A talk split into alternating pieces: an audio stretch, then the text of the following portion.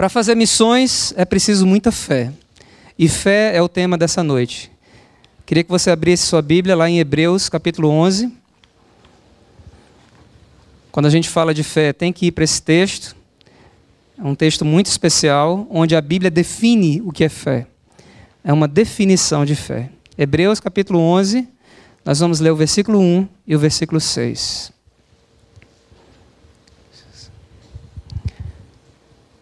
Hebreus 11, de 1. Vamos ler o 1 e o 6. Diz assim a palavra de Deus: Ora, a fé é o firme fundamento das coisas que se esperam e a prova das coisas que se não veem.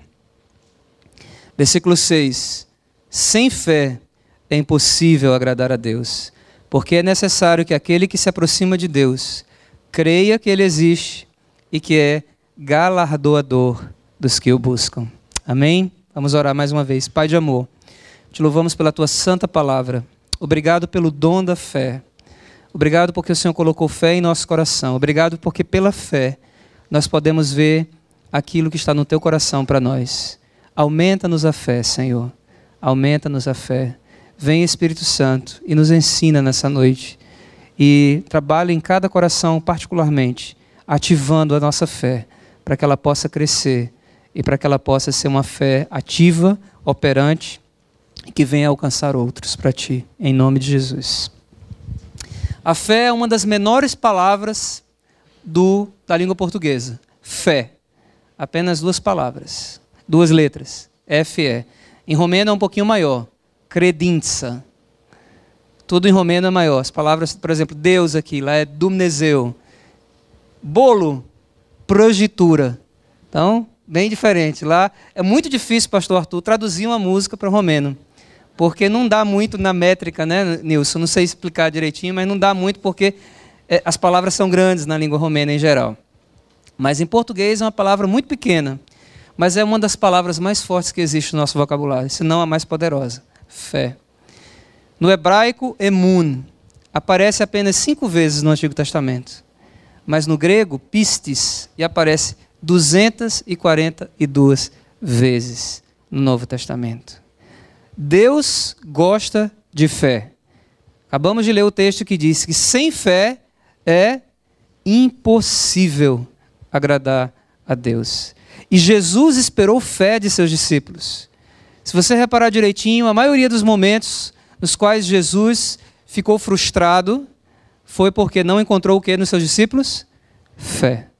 Por que, so, por que sois tão tímidos, homens de pouca fé? Tenho uma pergunta para fazer para você aqui essa noite. Como anda a sua fé? Como vai a sua fé? A Bíblia diz que pela graça sois salvos por meio da fé. E isso não vem de vós, é dom de Deus. Foi o dom da fé que nos levou à salvação em Cristo.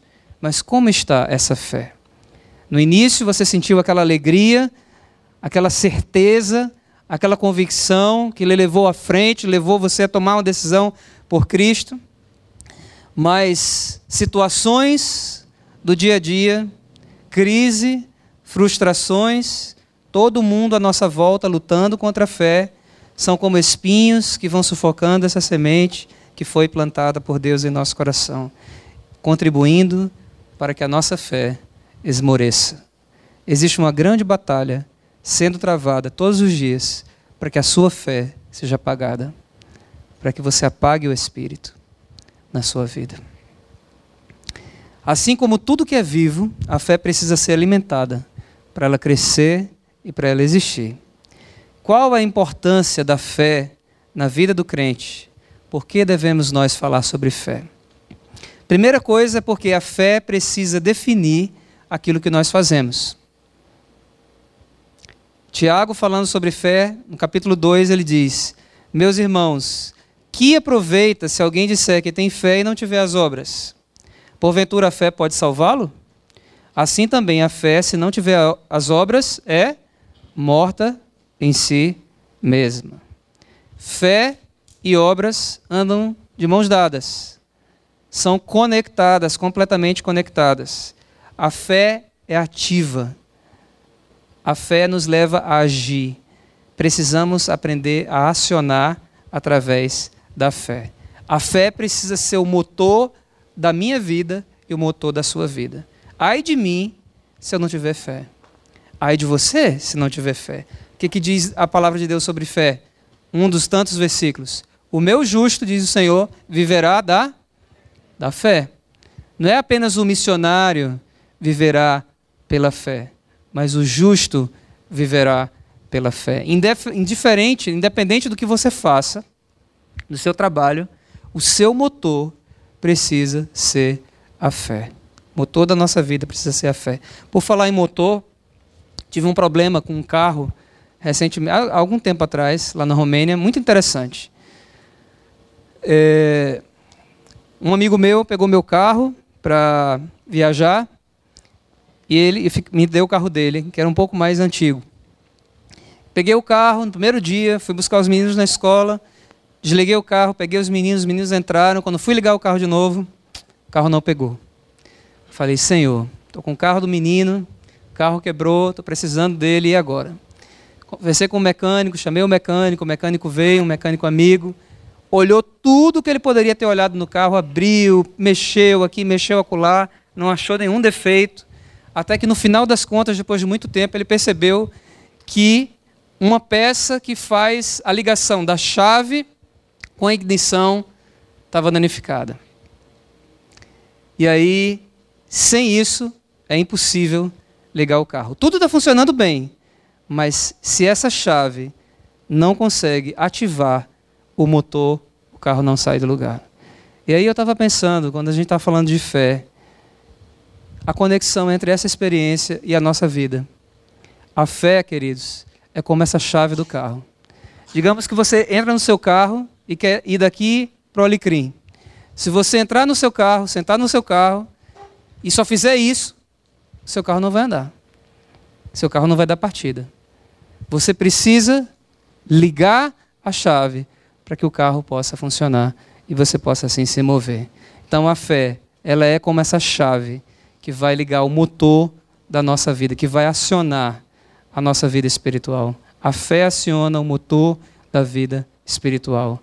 A fé move o dedo de Deus. Muitos cristãos têm dificuldade de conciliar a fé com a soberania de Deus. Eles começam a orar por algo, eles sentem o desejo de orar por algo, começam a orar e de repente, rapidamente eles param de orar porque entra a seguinte pergunta: e se não for da vontade de Deus, o que eu estou pedindo? Mas muitas vezes eu quero dizer para os irmãos que o problema aí não é um problema de fé, mas é um problema de intimidade. O problema não está na fé, o problema está na intimidade. Por quê? Qual a ligação disso com a intimidade? Deixa eu dar mais um exemplo prático. A gente está vendo agora os jogos de inverno lá na Coreia. Esses dias eu estava vendo um, uma dupla da Alemanha, um esporte que é difícil, a gente quase não ouve falar aqui no Brasil. Luge. L-U-G-E. E luge é aquele esporte que a pessoa está ali naquele trenó e vai descendo, né? Naquele gelo e vai descendo, vai descendo com toda velocidade. E esse particularmente era de duplas. Então, dois caras num trenózinho pequeno, descendo numa velocidade incrível, um caminho enorme. E eles ganharam medalha de ouro. E aí o repórter perguntando a eles assim: qual o segredo dessa conexão? Porque, como vocês conseguem se, sincronizar tão bem os movimentos de vocês, a ponto de vocês ganharem a medalha de ouro? E aí eu lembro que o rapaz falou assim: nós nos conhecemos tão bem que nem precisamos falar um com o outro para saber o que estamos pensando. Eu achei muito interessante o que ele falou, porque eu não sei se você já parou para pensar, mas o maior desejo de Deus é ter intimidade com você e comigo. Bíblia de capa a capa fala sobre isso. Deus chamando o seu povo para ter intimidade com Ele. É o que Deus mais deseja. Pare um pouquinho, pense qual o seu maior desejo. Saiba que o maior desejo de Deus é ter intimidade com você. E a Bíblia diz lá em 1 Coríntios 6,17 que aquele que se une a Deus é um só espírito com Ele. É um só com Deus. Imagina que coisa linda, que coisa profunda. E Paulo continua em 1 Coríntios 2, versículos 9 a 12. Se você quiser abrir a sua Bíblia para ler comigo esse texto, é um texto-chave nessa questão da intimidade com Deus e da fé. 1 Coríntios 2, 9 a 12. A palavra de Deus diz assim: Mas como está escrito, as coisas que o olho não viu, o ouvido não ouviu e não subiram ao coração do homem, são as coisas que Deus preparou para os que o amam. Mas Deus não-las revelou pelo seu Espírito, porque o Espírito penetra todas as coisas, ainda as profundezas de Deus.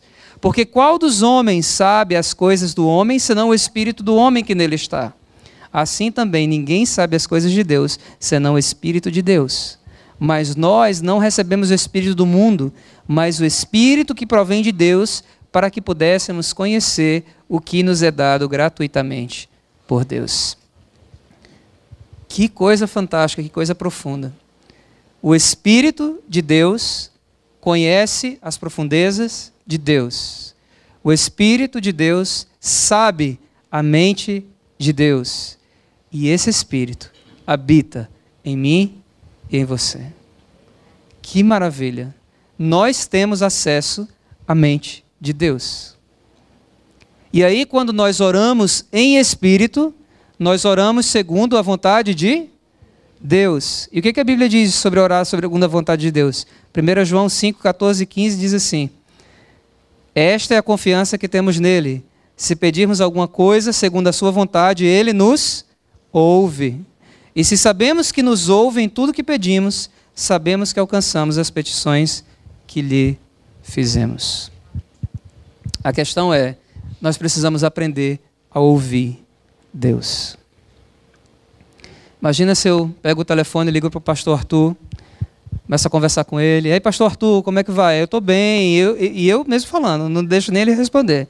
Eu estou bem, estou aqui e tal, vamos comer um churrasco um dia e tal. Aconteceu isso comigo, aconteceu isso comigo. E aí eu começo a falar toda a minha vida com o pastor Arthur. E quando eu termino de falar, eu desligo o telefone na cara dele, não deixo nem ele falar nada comigo. Como têm sido as nossas orações? Será que a gente tem parado para ouvir Deus? Será que a gente apenas despeja tudo que a gente pensa, tudo que a gente quer, tudo que a gente sente e não tem aquele momento, aquela experiência de ficar calado na presença de Deus? Experimente fazer isso. Faça uma pergunta para Deus e fique calado. Porque para o outro falar, você tem que calar. É ou não é? Se cale na presença de Deus. Senhor, eu tenho uma pergunta para te fazer. Queridos, quantas vezes Deus traz à sua memória um versículo, Deus traz uma palavra que você ouviu, um cântico. Deus fala. Amém? Mas nós precisamos parar para ouvir. Jesus é a palavra de Deus. Ele tem muito a dizer ele tem muito a falar. Nós temos aprendido, é muito interessante isso, Deus tem nos dado esse privilégio. Nos ministérios que nós somos envolvidos, sabe como é que a gente planeja? Orando. Orando. Reúne o grupo, está todo mundo lá orando. Não é orando, a pedido tal, não, orando. Orando. E aí depois a gente fica em silêncio para ouvir Deus. E é fantástico, queridos, porque existe uma conexão tão interessante no que um fala, no que outro fala, no que outro fala, no que outro fala. Eu não sei se você já parou para pensar nisso, mas muitas vezes as nossas reuniões ministeriais, de igreja, o que quer que seja, nós fazemos os nossos planos e no final oramos para que Deus abençoe os nossos planos. Mas quem é o cabeça da igreja? Quem é o dono da igreja? Essa semana eu tive o privilégio de jantar com o vosso pastor. E eu ouvi uma coisa fantástica que eu até anotei e já falei hoje lá na igreja do Alecrim, quando eu preguei de manhã. Vocês vão reconhecer essa frase. Você quer ser o dono da igreja? Então apanhe bastante, morra, ressuscite ao terceiro dia, e aí você vai poder ser o dono da igreja. Amém? Dono da igreja é Jesus. Ele é que vai definir o que vocês vão fazer ou deixar de fazer. É o Espírito Santo que precisa atuar. Por que tem tanta igreja morrendo e se acabando? Porque largaram o Espírito. Porque apagaram o Espírito. Se o Espírito Santo saísse da terra hoje, a maioria das igrejas continuaria fazendo exatamente o que eles fazem. Porque já é automático. É o programa rolando, é a roda girando. E a gente tem que aprender a depender do Senhor. E uma experiência transcultural é fantástica, porque você, aqui no Brasil, você fala, você é conhecido, você é ouvido, você é respeitado, mas quando chega lá na Romênia, você não é nada. Ninguém te conhece, ninguém te convida para comer nada na sua casa. Você não sabe nem pedir um copo d'água. Quando você abre a boca para falar, as pessoas riem da sua cara, que você está falando a coisa errada. É sério, irmãos, é sério. Você é humilhado. Você é humilhado. E aí você aprende a ser totalmente dependente de Deus. E é um milagre o que está acontecendo lá. Vidas sendo tocadas, pessoas sendo salvas, cristãos se tornando cristãos atuantes. Por quê? Porque Deus tirou uma família daqui e leva para lá. E é fantástico porque eles dizem assim: caramba, só a presença de vocês aqui é algo tremendo, porque vocês saíram do Brasil. A gente está doido para ir para o Brasil. O Brasil é o melhor lugar do mundo. Ele, o Brasil é apresentado lá como o país, né? É o país da alegria, é o país colorido, é um país feliz, é um país tão rico, que tem tanta coisa legal, tanta coisa gostosa. E vocês estão aqui fazendo o quê? Né? Eles perguntam muito para a gente isso. Aí é uma oportunidade preciosa para a gente dizer o motivo pelo qual nós estamos ali. E aí a gente rasga o verbo, né? e eles conhecem. Então, tem a oportunidade de ouvir quem nos levou para lá e o que, que a gente está fa fazendo lá, em nome dele. Um outro conflito que abala muitas vezes a nossa fé, e eu confesso que eu passei por isso, até mesmo como pastor, é, é o seguinte conflito. Será que faz diferença eu orar? Você já parou para pensar nisso? Deus é soberano, amém? Então isso quer dizer o quê? Isso na minha cabeça. Tudo que ele quiser fazer, ele vai fazer que, que vai fazer diferença se eu orar ou não orar? Se ele já é soberano, se ele vai fazer a vontade dele, independente do que acontecer. Então, será que vale a pena orar? Será que faz diferença orar? E eu lembro que eu guardei esse pensamento, essa crise, essa interrogação durante algum tempo no meu coração. Isso me afetou, me abalou. Comecei a orar sobre isso. E Deus colocou nas minhas mãos um livreto chamado Escudo de Oração. E nesse livro, muito interessante que o autor ele fala, e para mim respondeu a minha pergunta, respondeu a minha crise. E ele dizia assim: Deus é soberano, mas em sua soberania, ele escolheu um meio de liberar o seu poder a oração. Entendeu? Deus é soberano, mas em sua soberania, ele escolheu um meio de liberar o seu poder. E esse meio se chama oração. Então Deus tem prazer de fazer. Na sua soberania, Ele escolheu esse meio que vai tocar, que vai ativar o braço dele e que vai assim fazer aquilo pelo qual nós pedimos, aquilo que nós pedimos. É um mistério da sinergia entre Deus e o homem. É Deus alegre em conceder aquilo que o seu filho pede. Como é bom a gente poder dar aquilo que um filho pede. Como é gostoso ver o sorriso do nosso filho quando ele ganha algo que a gente pede. Deus se alegra em nos responder. Mas às vezes essa resposta demora. E aí a fé precisa ser ativada mais ainda. Quando Deus, quando você pede uma coisa a Deus e Deus te dá instantaneamente, a sua fé aumenta. Mas quando você pede uma coisa a Deus e demora mais do que você imagina, Deus aumenta a sua fé e aumenta o seu caráter. Porque aí você vai precisar provar e permanecer e não esmorecer. Pedi e dá-se-vos-á. Buscai e achareis. Batei e abri-se-vos-á. Pois todo o que pede recebe, o que busca encontra, e a quem bate, abrir-se-lhe-á. É muito claro na palavra. Por que, que as coisas não estão acontecendo na sua vida? Porque você não está orando.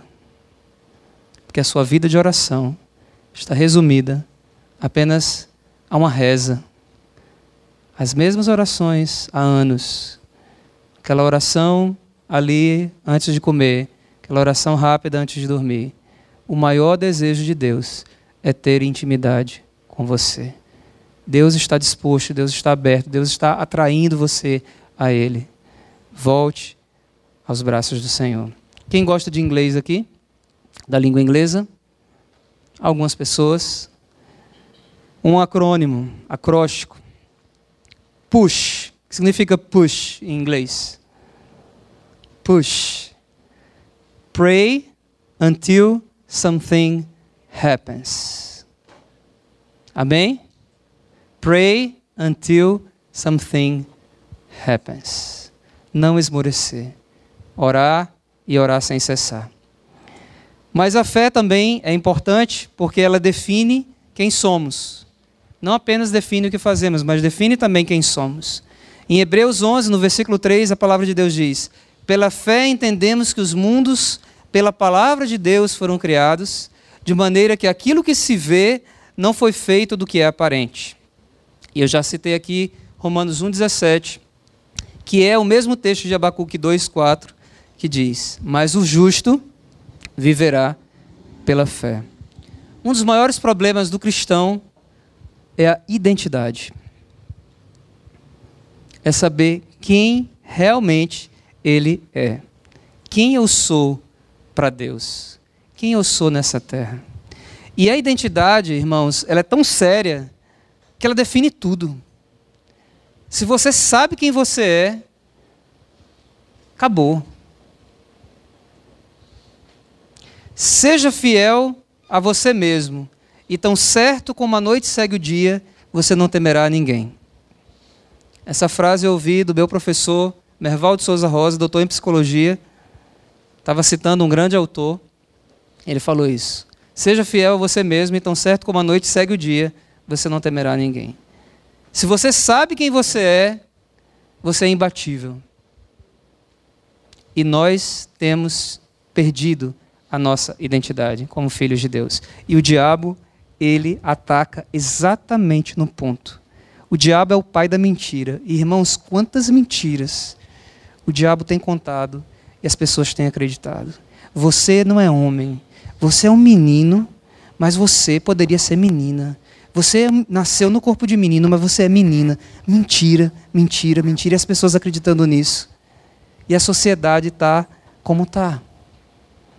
A gente está cercado, cercado de mentira por todos os lados. Se você liga a televisão, você assiste uma propaganda, tudo mentira ali. Lá na Romênia, uma propaganda super famosa, não sei se está passando essa no Brasil, mas a propaganda daquele desodorante Axe, que você coloca o desodorante, o cara coloca o desodorante, a mulherada sai atrás dele, onde ele entra no elevador, todo mundo ali, tal. É verdade isso? Se você botar o desodorante, vai acontecer isso? É mentira. Mas a gente já está tão acostumado com a mentira que a gente não mais discerne ela. Porque ela está presente em todos os lados. O diabo é o pai da mentira. E essa mentira ele vai colocando na sua mente, por exemplo. Se você olhar na palavra, você vai ver que a tentação que o diabo fez para com o Senhor Jesus, quando ele estava ali no deserto, foi baseada na sua identidade. Jesus tinha acabado de ouvir do Pai o quê? Antes de ir para o deserto. No, momento do seu batismo, o que ele ouviu do Pai? Tu és meu filho amado, em quem eu tenho muito prazer. E aí Jesus vai para o deserto. Qual, o que, que o diabo fala para ele? Se você é filho de Deus, transforma pedras em pão e assim por diante. Querendo colocar em xeque o quê? A identidade de Jesus. Se o diabo tentou Jesus na sua identidade, imagina conosco. Se ele teve a ousadia de tentar Jesus na identidade dele, imagina o que ele faz comigo e com você. Por exemplo, você é rejeitado. Você é fraco, você é um fracasso. Você não presta para nada. Mentiras que vão se acumulando e que vão se transformando em vergonha, em medo e que vão nos distanciando daquilo que realmente Deus tem para nós, porque cada pessoa é uma expressão única da glória de Deus. Não existe ninguém nesse mundo igual a você. Você tem, você foi criado à imagem de Deus, você reflete um aspecto de Deus que ninguém reflete da mesma maneira. Por que você está aqui hoje? Você não está vivo só porque você não morreu. Você está vivo porque Deus tem um plano na sua vida. E você precisa viver esse plano. E você pode viver esse plano. Você pode viver esse plano. A gente estava falando aqui no primeiro culto sobre aquele, versículo que diz orar sem cessar. É, muita gente diz assim, não, mas como assim? Eu vou orar sem cessar, eu vou ficar ajoelhado o meu dia inteiro, não vou mais trabalhar, não vou fazer nada. Como assim orar sem cessar? Orar sem cessar é você viver em espírito de oração e de adoração. E se você ora 10 minutos, 15 minutos, você pode dar passos. Nesse curso de discipulado que a gente fala, faz, a gente usa a expressão oração extraordinária. É você começar a entrar numa vida de oração que é mais do que você está acostumado. E aí você vai caminhando até você chegar a orar sem cessar. E tudo que eu faço, um passo que eu dou, começo a fazer retiro de oração, ou eu começo a fazer caminhadas de oração no meu bairro, e tudo isso vai me levando a uma intimidade maior com Deus e vai me levando a estar mais perto do coração de Jesus. E quando a gente ora mais, a gente só tem a ganhar a gente começa a entrar em intimidade com Deus e o nosso coração começa a bater no compasso do coração de Deus e a gente começa a ver tudo diferente. É um mistério, irmãos. E só entende quem crê. E se não crê, passe a crer, porque você está perdendo muito. A palavra de Deus ela tem um novo sabor. Tem um menino lá na prisão que ele diz assim: Olha, sabe o que aconteceu comigo? Para mim, conhecer Jesus foi como se eu tivesse assistindo uma TV preto e branco e apertou um botão e agora tudo é colorido. E é verdade, a vida ganha um novo sabor. Como é que está a sua vida? Você tem alegria na sua vida? Você tem prazer na sua vida? Você é aquela pessoa contagiante? Você é aquela pessoa cheia do Espírito Santo? Ou você é aquela pessoa triste, aquela pessoa infeliz, que vem para a igreja só por vir? Tem muito mais. Jesus morreu para muito mais. Não foi só para isso, não, para a gente vir, sentar, sair e voltar. Jesus morreu para muito mais. A vida cristã é muito maior do que simplesmente uma vida religiosa. É, é preciso ter intimidade com Deus. Então, se você tem ouvido que você é rejeitado, que você é fraco, olha aí, você é. Não é você está, você é. Pare de ouvir o diabo e passe a ouvir Deus. E Deus fala para você: Você é meu filho amado e em ti eu tenho muito prazer. Como é seu nome de camisa preta? Cleiton. Você, Deus diz a você: Você é muito amado você é meu filho amado, em ti eu tenho muito prazer. Mas você pode pensar assim, mas a minha vida, pastor, ela está totalmente diferente do que eu. Mas você é filho. Deus te ama e ponto. Porque você é filho. Quando a gente tem bebê pequeno, e a gente teve, dois, só dá prejuízo. A gente passa a noite acordado. A gente gasta horrores com fralda. A gente tem que trocar a fralda, que é pior do que comprar fralda. Só dá prejuízo. Mas a gente ama de uma maneira incondicional. Por quê? Porque é filho. Fiz uma pergunta no primeiro culto. Por quem você daria a sua vida? Talvez você tenha uma lista de pessoas, né? Eu daria minha vida para o meu filho, daria minha vida pela minha esposa. Mas eu vou fazer outra pergunta. Por quem você daria a vida de seu filho? Deus fez isso. Ele deu a vida do seu próprio filho, por amor de mim e de você. Veja que amor estrondoso que Deus tem para conosco. Não pelo que você faz, mas pelo que você é. Você é filho e ponto final. Uma das perguntas mais importantes que precisamos responder em nosso coração e nosso íntimo é: eu realmente acredito que o coração de Deus é bondoso para comigo? Pode parecer uma pergunta muito trivial, mas é uma pergunta muito profunda, irmãos. Pense um pouquinho nessa pergunta, ore por isso. Eu realmente acredito que o coração de Deus é bondoso para comigo? Porque tem muita gente dentro da igreja que está revoltada com Deus. Tem muita gente que não acredita que Deus é bom. E Deus é bom. A maneira como nós vemos a Deus reflete a maneira como nós vemos a nós mesmos. A gente está falando sobre identidade. Teve um homem muito especial na palavra que pensou um pouquinho sobre isso e que fez a pergunta sobre quem ele era. O nome dele é Moisés. Moisés, ele é adorado pelos judeus, porque ele foi aquele que levou a lei. Moisés é um personagem fantástico, um homem muito especial, um homem que nasceu com a missão já, que foi livrado, né?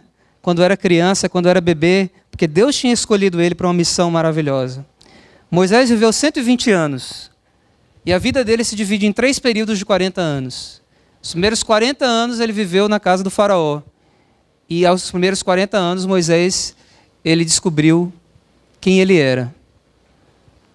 Ele disse: "Eu sou tudo. Eu posso tudo." Segundo período de 40 anos, Moisés foi para o deserto, fugido, e ele descobriu que ele não era nada. E no terceiro período de 40 anos, quando ele estava salvando o povo de Deus, ele descobriu finalmente que Deus é tudo. Deus é tudo. E que sem Ele nós não podemos nada. Ele passou a depender de Deus, totalmente. E ele tinha uma intimidade fantástica com Deus. Quando ele desceu da montanha, a Bíblia diz que a face dele brilhava, porque ele vivia em intimidade profunda com Deus. Mas esse Moisés, quando ele viu Deus ali na sarça ardente, e quando ele chegou né, para falar com Deus, Deus estava falando com ele, quando ele tirou as sandálias dos pés, chegou perto da sarça começou aquele diálogo com Deus, a primeira coisa que a gente vê, né, ele falou algumas coisas e tal, que, mas depois, quando Deus chama ele, ele faz uma pergunta. Ele diz assim: Mas quem sou eu? Quem sou eu? Olha a identidade aí. E é muito interessante a resposta de Deus. É como se Deus ignorasse a pergunta dele e Deus dissesse assim: Eu estarei com você. Moisés, o que está contando aqui não são as suas habilidades ou a falta delas. O que importa aqui é: eu estarei com você. Eu estarei com você. E lá na frente, um pouquinho, alguns versículos acima, depois, a Bíblia vai dizer que Deus diz assim: Eu sou. Então o que conta, na verdade, é quem você carrega em você. O que faz a diferença não são as suas capacidades, não são as suas habilidades, mas é a presença de Deus que você leva e que você carrega. Esse versículo que eu citei agora há pouco, de Isaías 61, ele diz: O Espírito do Senhor está sobre mim. Nós que somos filhos de Deus, que somos lavados e redimidos no sangue de Jesus, nós recebemos o Espírito Santo, o Espírito Santo habita em nós. Mas nós precisamos também ter a consciência e buscar essa intimidade com Deus para que o Espírito Santo esteja sobre nós.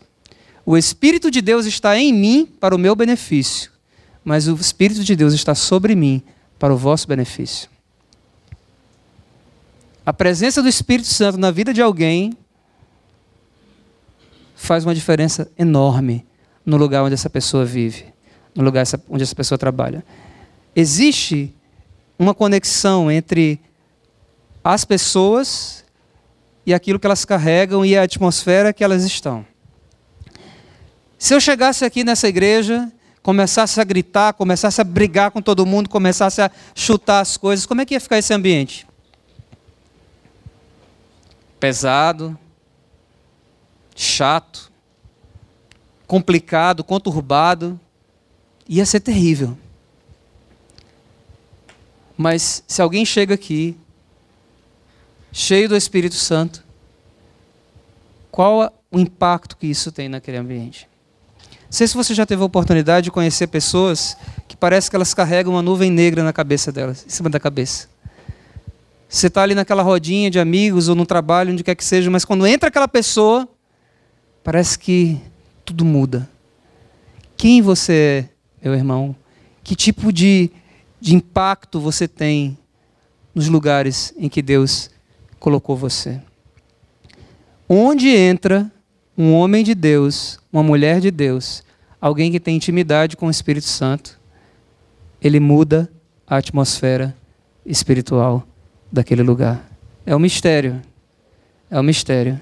Mas nós carregamos a presença de Deus. E a Bíblia diz que sem mim nada podeis fazer. E a Bíblia diz que tudo posso naquele que me fortalece. Então a presença de Deus na sua vida é que vai fazer um impacto. o, o que a igreja, a influência que a igreja tem, não está ligada nas coisas que a igreja tem, nos programas que a igreja faz, mas é o Espírito Santo. Por que tem tanta igreja morrendo aqui? Porque largaram o Espírito. A Bíblia diz: não apagueis o quê? O Espírito. Eu estou lendo um livro esses dias e o autor estava falando, comparando Davi e Saul. Pastor Arthur, interessante. E ele diz o seguinte: que quando, Davi, quando Saul foi escolhido para ser rei de Israel, ele recebeu uma unção. A Bíblia diz que Saul, diante de uma palavra de Samuel, ele se dirigiu a um lugar e ele viu um grupo de profetas caminhando, profetizando, e Saul entrou no grupo de profetas e começou a profetizar. E diz a palavra de Deus nesse texto que Saul era um novo homem. Depois você lê lá em Samuel. Saul se tornou um novo homem, porque ele precisava daquela unção do Senhor para ser o rei de Israel. Ele era o rei do povo de Deus, o primeiro rei de Israel. Ele precisava da unção do Senhor. Mas o que que, o que, que Saul fez com, aquele, com essa unção que ele recebeu? Pouco depois, algum tempo depois na sua vida, alguns anos se passaram, e a Bíblia, falando de Saul, fala algo terrível. Um dos piores versículos que pode existir na palavra sobre alguma pessoa. Uma das piores coisas que alguém pode ouvir. O seguinte: E o Espírito do Senhor se apartou de Saul. Espírito do Senhor se apartou de Saul. E Davi, lá no Salmo 51, vai dizer o quê? Não retires de mim o teu Espírito Santo, porque é tão importante a presença do Espírito. É claro que nós sabemos que, como cristãos, eu falei, nós somos selados do Espírito Santo.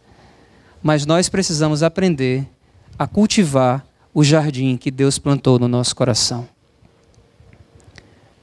A unção de Deus nas nossas vidas, a presença do Senhor, a alegria do Senhor, ela precisa ser cultivada, ela precisa ser preservada. Você precisa investir. Requer disciplina. Requer disciplina. Requer solitude. Muitas vezes requer investimento. Você precisa gastar tempo na presença de Deus, investir tempo na presença de Deus. Como é que você quer viver plenamente a vida que Deus tem para você, viver os projetos de Deus para sua vida? Quer ser um cristão cheio do Espírito Santo? se o seu tempo todo é nas redes sociais? Se o seu tempo todo é no Facebook, se o seu tempo todo é no celular?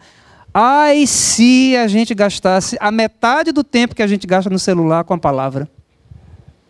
Que bênção seria a nossa vida cristã, a igreja e tantas coisas. É preciso, irmãos, voltar para o coração de Deus. Nunca esqueço, Dr. Russell Shedd, falando para pastores uma vez, ele disse uma coisa tremenda. A coisa principal é ter a coisa principal como coisa principal.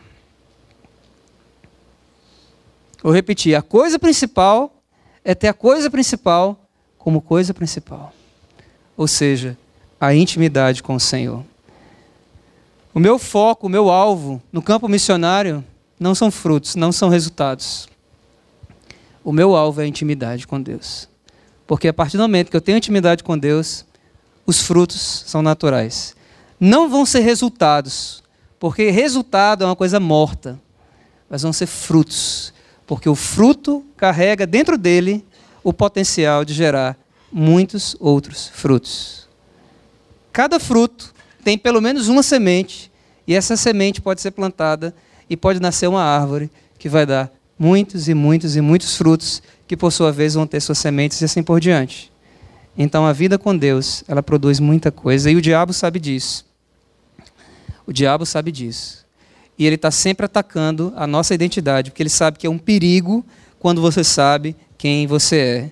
Porque você vai começar a orar e você vai começar a falar com segurança. com segurança. Você vai chegar na presença de Deus não mais como um mendigo, mas você vai chegar como filho, você vai chegar como filha, consciente de que você é herdeiro de Deus e co-herdeiro com Cristo, consciente de que você é santo, porque você.